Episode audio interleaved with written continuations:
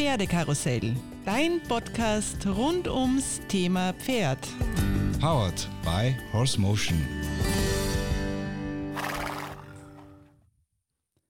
Herzlich willkommen zum Pferdekarussell Podcast. Heute wird es sehr persönlich und auch nicht ganz so einfach für mich. Ich liebe es ja, Menschen zu interviewen und zu hinterfragen. Aber heute darf ich auf der anderen Seite agieren und sehr persönliche Dinge aus meinem Leben mit den Pferden erzählen. Und es gibt nichts Schöneres, wenn dich dein eigener Freund interviewt. Hallo, lieber Mario. Hallo, mein Schatz. Du hast heute die huldvolle Aufgabe des Inter Interviewers. Ich weiß, du wirst es mit Bravour machen und mir hoffentlich nicht zu schwierige Fragen stellen. Nein, ich werde mich zusammenreißen und brenne schon darauf. Super, starten wir. Gut, ich habe mich gut vorbereitet und würde sagen, wir steigen gleich mit der ersten Frage ein. Wie bist du eigentlich zum Reitsport gekommen? Puh, lang, lang ist her, würde ich mal sagen. Vier, über vier Jahrzehnte. Traut man gar nicht aussprechen. Aber. So alt bist du ja noch gar nicht. Ja, danke. danke. Bist du erst Anfang 30. Ja, ähm, super Frage. Eigentlich, ähm, es hat schon begonnen im Kindergartenalter. Ähm, wir waren immer wieder in Griechenland auf Urlaub und ich weiß, ich wollte dort unbedingt diese sogenannten Wendy-Hefteln mir kaufen, hatte aber das Geld nicht. Von meinen Eltern habe ich es auch nicht bekommen. Achso, du kommst auch eigentlich von der Wendy-Fraktion. So, so, nennst du. genau, genau. Ja, das stimmt. immer. Okay, ja, ja, jetzt ist mir einiges klar. Und habe dann dort in Griechenland begonnen, Pfirsiche zu verkaufen, um mir meine Wendy-Hefteln zu leisten. Also ja, spannender Einstieg. Und eigentlich über diese Wendy-Hefteln bin ich dann auf den klassischen Weg des Reitsports gekommen. Das heißt, irgendwann habe ich meine Eltern so lange segiert, bis ich mal in die Reitschule, in die Reitstunde gehen durfte. Das war mit fünf Jahren, also noch vor dem Schuleinstieg. Mit dem Buchstaben habe ich mir noch ein bisschen schwer dann. Aber ich bin, bin schon die ersten Ponys durfte ich dort reiten im Kreis an der Loge im Schulbetrieb. Und das hat sich dann gesteigert, bis irgendwann einmal ein Mitreitpferd kam, auf den ich auch meine ersten Prüfungen machen durfte, also Reiter Bass, Reiter Nadel. Und ja, irgendwann war es dann soweit. Ähm, dann kam das erste Pferd ins Haus. Und parallel hat es dann nie ein anderes Hobby gegeben? Gute, gute Frage. Es hätte schon eins gegeben, weil meine Eltern waren sehr, sehr sportlich. Mein Vater war damals begeisterter Tennisspieler und ähm, ich musste ihm versprechen, dass ich, wenn ich beim Reitsport bleibe, mal so eine Tennisakademie auch mitmache. So, das war so im, im, in den Ferien. So ein Tenniscamp. Camp, genau, genau, danke. Aber da dürfte ich mich so botschert angestellt haben. Wenn die Tennisakademie gehen nur die Besten aller Besten. Ja, genau. dann haben sie gesagt, ja, ihre Tochter ist, glaube ich, vielleicht auch im Reitstall besser aufgehoben. Ja, äh, mein Skifahren hat mir immer irrsinnig viel Spaß gemacht und.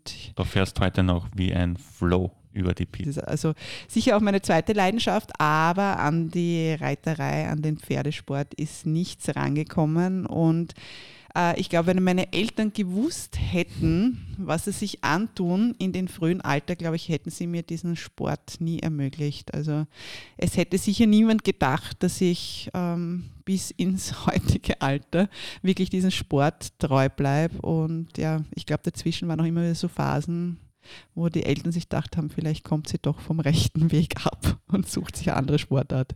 Aber begonnen hast du eigentlich mit dem Springsport. Genau, genau. Also der Springsport war eigentlich ähm, meine Einstiegsdroge, wenn man das so nehmen, äh, nennen darf. Äh, ich habe eigentlich, wie ich mein erstes Pferd bekommen habe, stand ich in einem Springstall. Ich muss aber sagen, ich habe das eh schon öfters erzählt, ich war nie die mutigste im Springen. Ich war im schön springen, im Stil springen immer sehr gut, aber die Höhe hat mir dann ein bisschen Angst gemacht und dann bin ich umgesattelt und habe wirklich meine Passion ähm, und meine Leidenschaft in der Dressurreiterei gefunden. Und Vielseitigkeit äh, war dann nie ein Thema? Nein.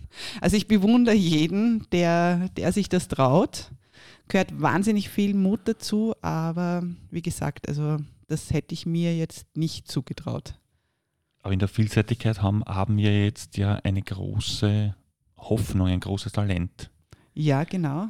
Wie, wie heißt die Dame? Du hast mit ihr gesprochen. Siegel? Genau. Lea. Genau. Ja, Ja. 100 Punkte. Punkte.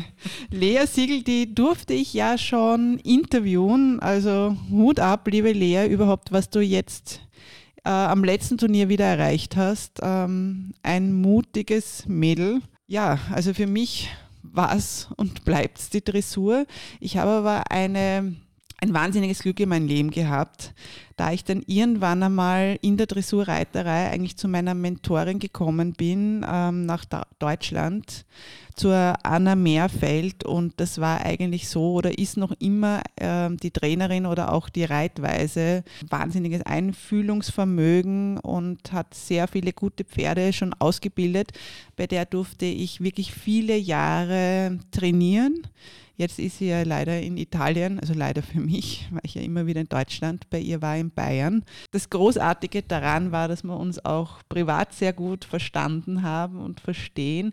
Und ich hatte damals die Möglichkeit, Olympiapferd, der Fosbury, aus dem Sport genommen wurde, dass sie mir das Pferd übergeben hat, geschenkt hat und ich eigentlich in den Grand Prix Sport reinschnuppern konnte. Also diese Möglichkeit hat man nicht so oft im Leben, dass man so gefördert wird, auch von seinem Trainer. Und durfte auch, wenn ich zum Training äh, in Deutschland war, sehr viele Pferde reiten. Also das hat mir wahnsinnig Spaß gemacht und ich bin eigentlich auch äh, durch dieses Training bis zur Klasse S geritten und auch in den internationalen Dressursport habe ich reingeschnuppert, äh, bin ich kleine Tour geritten.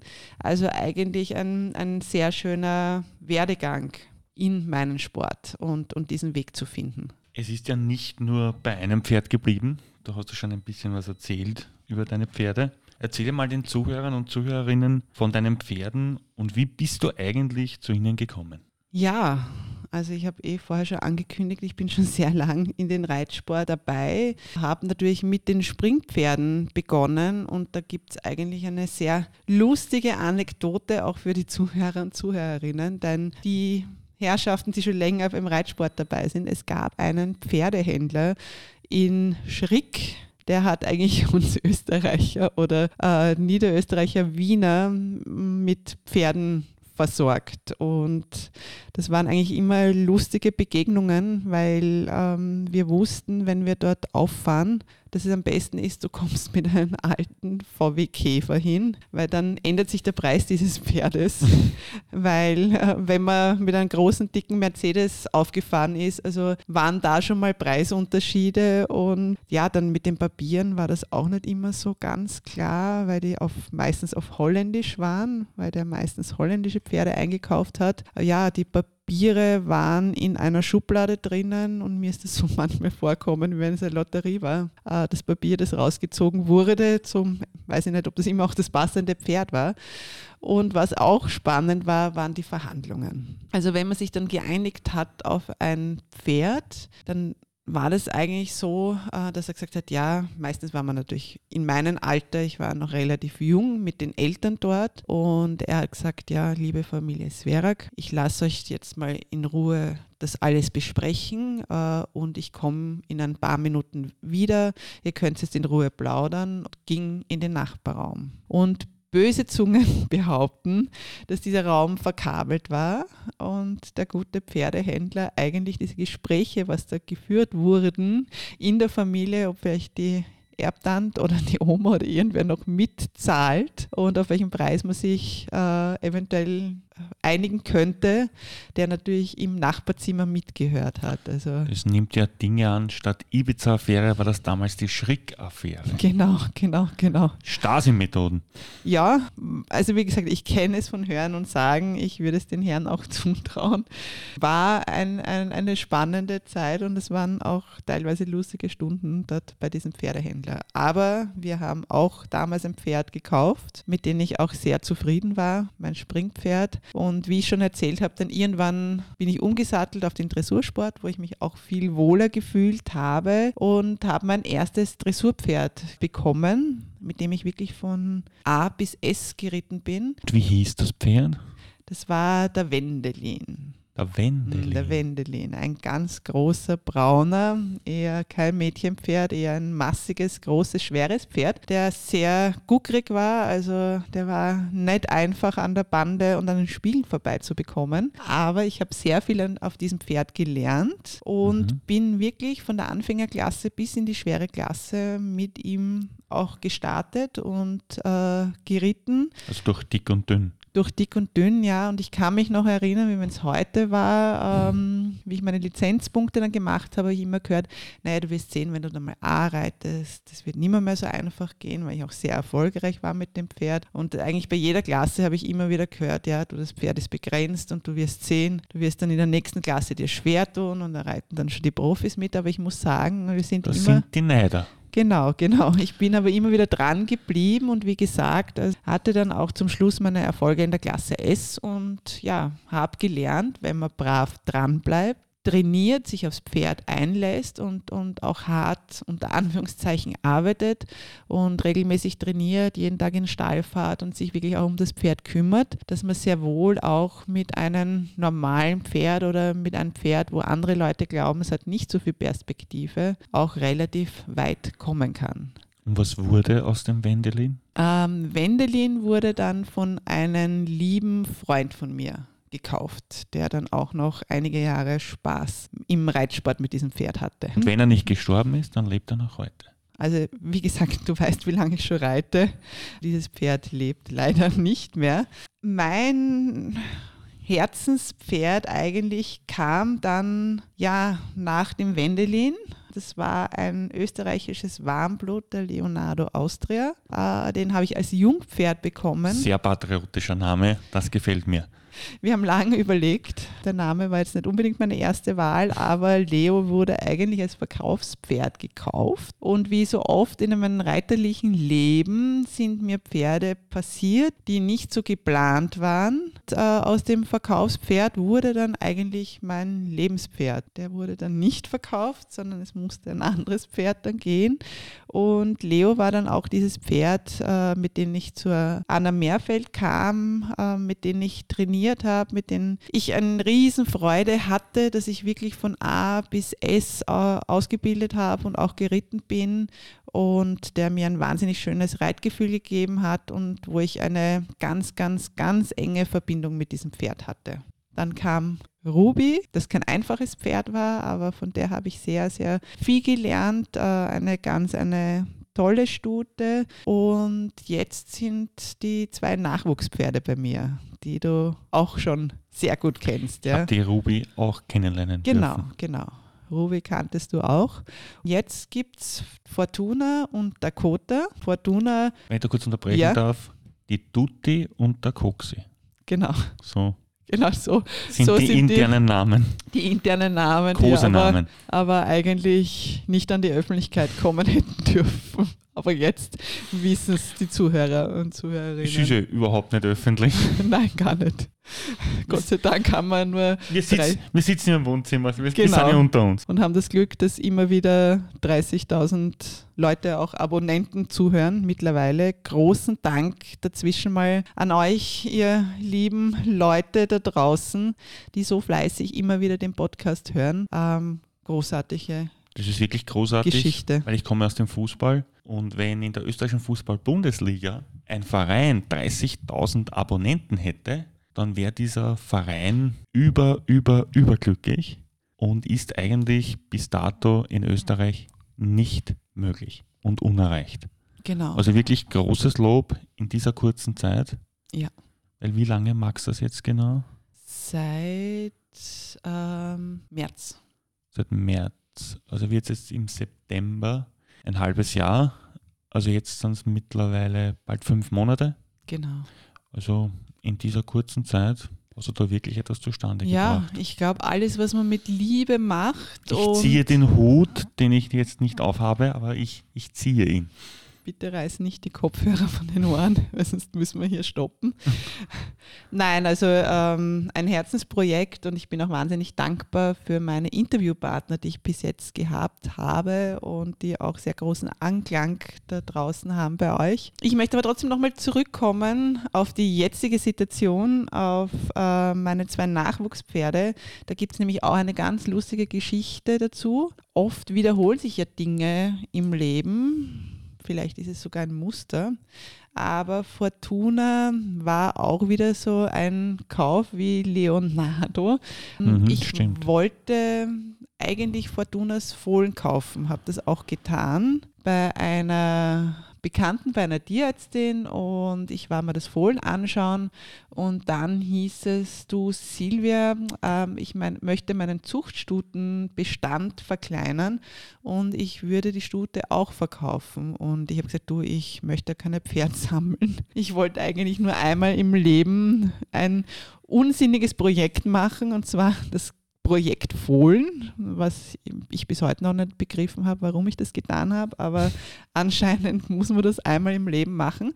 Und ja, irgendwie kam es dann doch anders als gedacht. Fortuna ist bei uns eingezogen, war auch wie Leonardo damals eigentlich gedacht als Verkaufspferd, ist jetzt auch ein Herzenspferd geworden, die darf bleiben, die macht mir wahnsinnig viel Spaß, hat sich, entwickelt sich von Woche zu Woche mehr, ist ein wahnsinnig starkes Charakterpferd, die mir auch immer wieder äh, mich in den Schranken weist und mir aufzeigt, wo ich gerade stehe und wo es eigentlich entlang geht. Und mittlerweile, weil ich schon so lange im Reitsport bin, berühren mich Pferde sehr, die so ihren eigenen Charakter haben und ihre eigene Stärke, mit denen man sich eigentlich vorher mal eine Freundschaft aufbauen muss, bevor es an die Arbeit geht und wo man eigentlich sagt, ja, schon langsam wachsen wir zusammen, wie der berühmte österreichische Song. Und ja, also das ist Fortuna und das Fohlen gibt es auch noch. Das steht in Deutschland, schaut eins zu eins aus. die, die Fischerin. Genau. Schauen wir mal, ob es bei Helene Fischer bleibt. Aber den Namensgeber, den darfst du nicht verraten. Genau, der warst du. Deswegen wird es auch unser Helenchen Fischer bleiben. Schauen wir mal, ob es mal aufs Turnier geht und wie dann wirklich der Turniername lauten wird. Nur den Mutigen gehört die Welt. Gibt es eine weitere Frage? Ja, ich habe noch zwei vorbereitet. Warum liebst du den Dressursport so sehr? Also ich glaube, ich habe das eh schon auch vorher mit beantwortet. Mir macht es wahnsinnig Spaß, Tieren zu arbeiten. Der Umgang mit einem Pferd berührt mich irrsinnig und gehört zu meinem Leben dazu. Also ich kann es mir nicht mehr vorstellen. Ich messe mich auch sehr gerne. Also ich brauche ich messen ist jetzt vielleicht ein bisschen hört sich jetzt vielleicht ein bisschen negativ an, aber ich bin ein Mensch, um mich motivieren zu können, brauche ich Ziele. Ist ja ähm, gut so. Ich stecke mir ja dann immer die Ziele und sage, ich möchte aufs Turnier gehen mit dem Pferd und auf das arbeite ich drauf hin. Turniere sind mir sicher nicht mehr, mehr so wichtig wie früher, weil ich glaube ich schon sehr viele Runden im Viereck vor Richtern hinter mir habe. Auch schon genügend Pokale und Schleifen ja, hast du zu Hause. Ja, das auf jeden Fall, aber mir macht halt diese Ausbildung von Pferden wahnsinnig Spaß. Ich bin Gott sei Dank in einer Situation, in einem Alter, wo ich mir auch keinen Druck mehr machen muss. Das Pferd gibt die Zeit vor. Äh, solange ein Pferd braucht für eine Lektion, solange wird es auch Zeit bekommen. Also ich sehe das alles schon sehr entspannt. Es macht mir einfach so viel Spaß. Und was ich auch immer wieder sage, das Schöne an diesem Sport ist, und ich glaube, deswegen bin ich auch schon so lange mit dabei, dass du in diesem Sport eigentlich nie sagen kannst, du kannst es. Also ist ein mhm. Sport, je besser du wirst, desto mehr kommst du drauf, dass du es eigentlich nicht kannst. In diesem Sport kann man nie so gut sein, dass man sagen könnte, so jetzt bin ich allwissend, jetzt kann ich jedes Pferd reiten, jedes Pferd ausbilden, jetzt bin ich, jetzt stehe ich an, jetzt also bin ich am Zenit. Die sogenannten 100 Prozent. Genau, genau. Und das ist das Wunderbare an dem Sport und natürlich auch diese Partnerschaft mit einem Pferd, wie man dann auch merkt, wie man zusammenwächst, wie man Situationen gemeinsam meistert. Bei uns, du weißt es, eh bei uns sind alle Tiere, auch unsere Familienmitglieder. Genau, du hättest auch gerne einen Bauernhof. Ja, irgendwann Eines einmal Tages. in der Pension dann vielleicht. Irgendwo am Land, wo die Pferde dann beim Frühstückstisch durchs Fenster reinschauen können. Also wie gesagt, das äh, Zusammenleben mit oder diese Zusammenarbeit mit den Pferden ist das, was mir Spaß macht. Deswegen gibt es auch mein Herzensprojekt, diesen Podcast, weil ich mir denke, wenn man wirklich schon so viel erleben durfte, so viel lernen durfte, dass man auch dafür verantwortlich ist, sein Wissen und seine Plattform zur Verfügung zu stellen, um anderen Leuten auch einen Input zu geben. Ja, ich glaube, das läuft sehr gut mit diesem Podcast, dass man auch so ein bisschen den Einblick geben kann in den Reitsport, in die Reiterei. Ich habe mir über diese vielen Jahre ein riesengroßes Netzwerk aufgebaut, wo ich auch wirklich immer wieder auf Experten zurückgreifen darf und Interviews machen kann. Ein weiterer Punkt ist vielleicht, es wird eine neue Plattform nächste Woche gelauncht. Ah, das sind ja News, die nicht einmal ich noch weiß. Ich habe es dir schon mal erzählt. Und zwar Okay. wird es Zu meiner Schande habe Ja. ich das verdrängt. wird es, diese, wird es die Homepage horse-motion.com geben. Mhm. Und zwar ist es eine Plattform, wo ich mit einem lieben, bekannten Freund zusammenarbeite, der wunderbare Filme macht und auch für Firmen Firmenporträts macht, der über viele Jahre das Glock Horse Performance Center betreut und alle internationalen Turniere dort gefilmt hat. Und es wird eine Plattform werden, wo das Know-how vom Clemens Fischer und von mir einfließen wird und wo sich alles auch so rund um, die, um, um Pferdefilm drehen wird. Also spannend, interessant hört sich das an. Und mein großer, großer, großer Wunsch, der sich vielleicht irgendwann einmal erfüllen wird, der jetzt gerade im Entstehen und im Wachsen ist, wäre eine Akademie rund ums Pferd. Also da war schon mal der Podcast ein kleiner Baustein, wo man sich dann auch Experten dazu holt, wo man dann irgendwann hoffentlich mal eine Akademie rund ums Pferd bauen wird, eine virtuelle. Sehr interessant. Jetzt ist mir noch eine spontane Frage, bevor ich die Uh. Abschlussfrage stelle. Eine spontane Frage eingefallen. Was war eigentlich bis jetzt deine höchste Note bei einem Dressurturnier? Muss jetzt nicht aufs Zehntel genau sein. Also in den unteren Bewerben ist es ja so, dass man immer eine einstellige Bewertung bekommt, also 1 bis 10. Und dann gibt es, also das ist das Richterverfahren mit einem Richter Genau. Na, von denen oder rede mit ich nicht. zwei Also, Richtern. Also, da hätte ich gern geprallt damit, weil das war mal eine 8,0. okay, das Und- ist ja nicht schlecht, Ja, wenn äh, 10 das höchste ist. Genau. Ähm, bei den gemeinsamen, also bei, bei den getrennten Richtverfahren, wo man wirklich drei bis fünf Richter hat, Genau, das meine ich. war meine höchste Wertnote, das waren einmal 69,7, also Uh, also- knappe 70 Prozent. Okay. Und ist 70 immer so die magische 70? Ist das? Also ich glaube, jeder, der über 70 Prozent reitet, ist schon richtig gut mit dabei, national und auch Okay. international. Und mit welchem Pferd hattest du den 69,7? Mit Leo. Okay, das ist jetzt nicht Ja, so, ja. so überraschend. Also mit Ruby war ich knapp dran, da habe ich mal 68 gehabt. mhm. Aber ja, Aber mit deinem Herzenspferd, mit Leo, genau, genau. die genau. 69,7. Sehr gut. Gut, dann kommen wir zur letzten Frage, zur abschließenden Frage.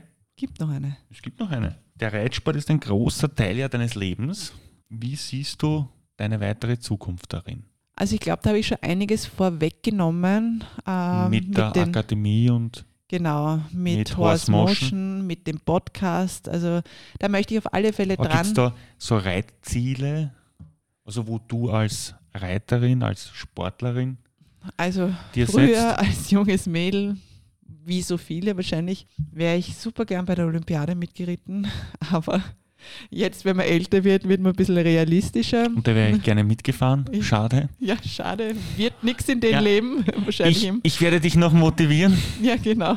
Vielleicht gibt es dann irgendwann einmal eine Senioren-Olympiade, aber das werden wir wahrscheinlich nicht miterleben. Also meine reiterlichen Ziele sind so weit, haben sich die geändert, dass es mir wahnsinnig wichtig ist, ein Pferd mit viel Gefühl, mit der Zeit auszubilden, dass ein Pferd braucht, dass das Pferd wirklich gerne arbeitet und die Lektionen, die es beigebracht wird, mit Freude beherrscht äh, und Und dass sie gesund bleiben. und ich auch. So wie wir Menschen. Genau, Genau. dass ich nicht allzu oft runterfall, weil in dem Alter tut es dann schon manchmal weh.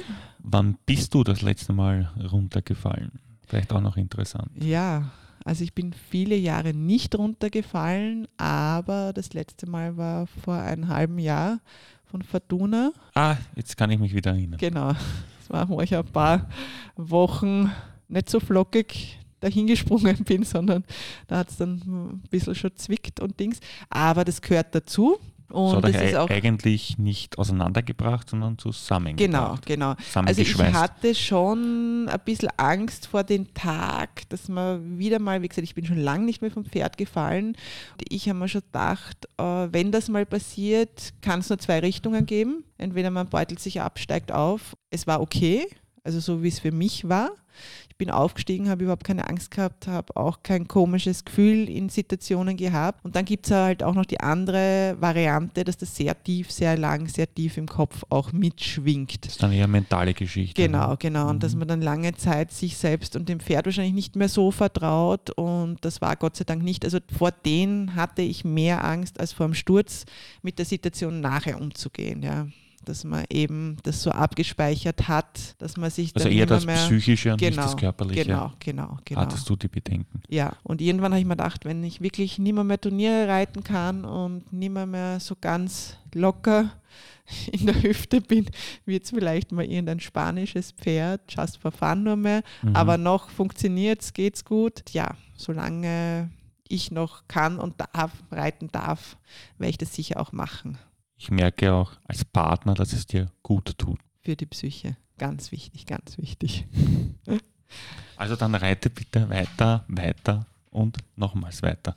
Na gut, das waren jetzt äh, meine, me- meine Fragen. Ich hoffe, dass es dir gefallen hat, mein Schatz. Ja, war eine spannende Situation, mal auf der anderen Seite zu sitzen, befragt zu werden, erzählen zu dürfen aus dem Leben mit meinen Pferden. Also ich habe es spannend gefunden, weil ich wusste auch, ich dachte, ich weiß schon sehr, sehr viel über dein Reiterleben. Hast- Wurde ich, wurde ich eigentlich eines Besseren belehrt, sagen wir so. Also ein, zwei Dinge hast jetzt mehr über mich erfahren, die du vielleicht noch nicht gewusst hast. Genau. Also man lernt nie aus. Ich würde sagen, wir zwei verabschieden uns. Ja, Mein wunderbarer Moderator, vielen lieben Dank, Mario, dass du dir die Zeit genommen hast. sehr, sehr gerne. Für dich immer.